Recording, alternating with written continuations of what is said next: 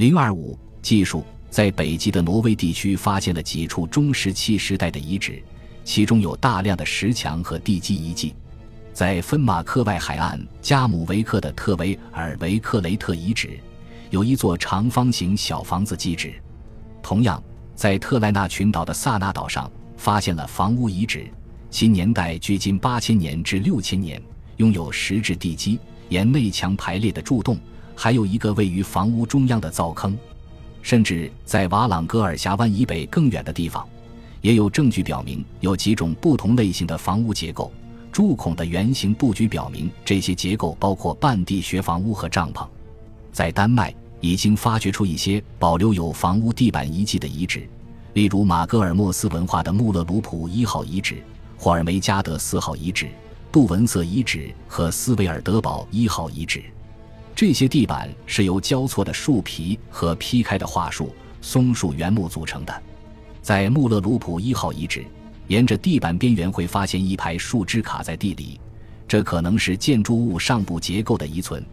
这些房屋本身要么是长方形的，要么是梯形的，面积从六点二五平方米到二十四平方米不等。屋顶和墙壁很可能是由树皮或者芦苇组成的。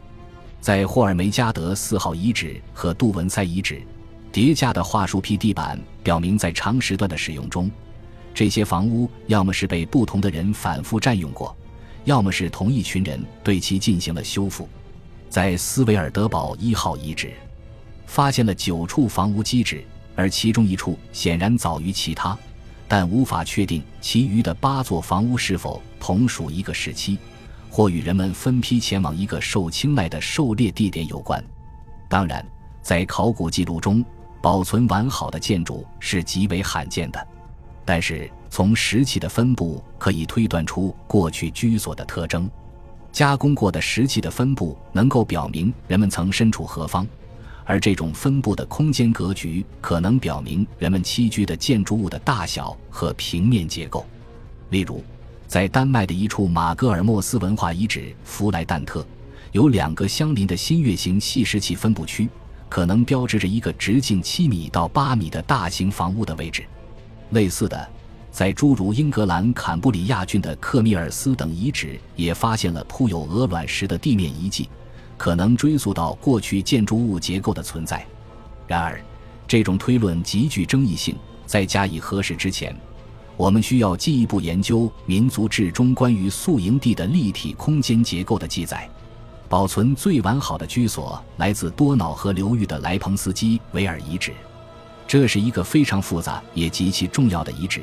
在那里，中石器时代的猎人们已经定居下来，并且有着稳定的生活方式。这些居所平面是梯形的，面积从五平方米到三十平方米不等。它们建在被切入多瑙河沿岸斜坡的阶地上，有着统一的平面规划和内部布局。所有房屋都把它们宽的一端朝向河流。地板是用硬石灰岩膏制成的，周围是柱洞，这些柱洞一定是用来支撑木质结构的。在内部，长方形的灶坑由石灰石块砌成。在一些房子里，人的墓葬就在这些灶坑的附近。而几乎每间房子里都有一块大的圆形石灰石，它们被雕刻成人或鱼的形象。运输技术，有效的水上运输对于欧洲中石器时代的人类群落进行各种生存活动，在不同环境之间流动以及群体之间的沟通都至关重要。在中石器时代，许多近海岛屿被开拓为殖民地，如赫布里底群岛和地中海群岛。要穿越海洋，必将需要大量的船只。在瑞典西部聚居地的鳕鱼遗迹表明，人们已经进行了深海捕鱼，可能需要大量的船只。保存最完好的中石器时代的船只来自屈布林湾遗址，在这里发现了两只独木舟的残骸以及装饰过的船桨。最大的船有九点五米长，零点六五米宽，据估算能够装载六至八人，连同他们的装备。里面有一块重达三十千克的大石头，很可能充当了压舱物。独木舟的两侧光滑圆润，船尾刻成正方形。这两艘船的船尾都有放置一个小的火炉的残迹，这可能与蛮类的捕捞有关。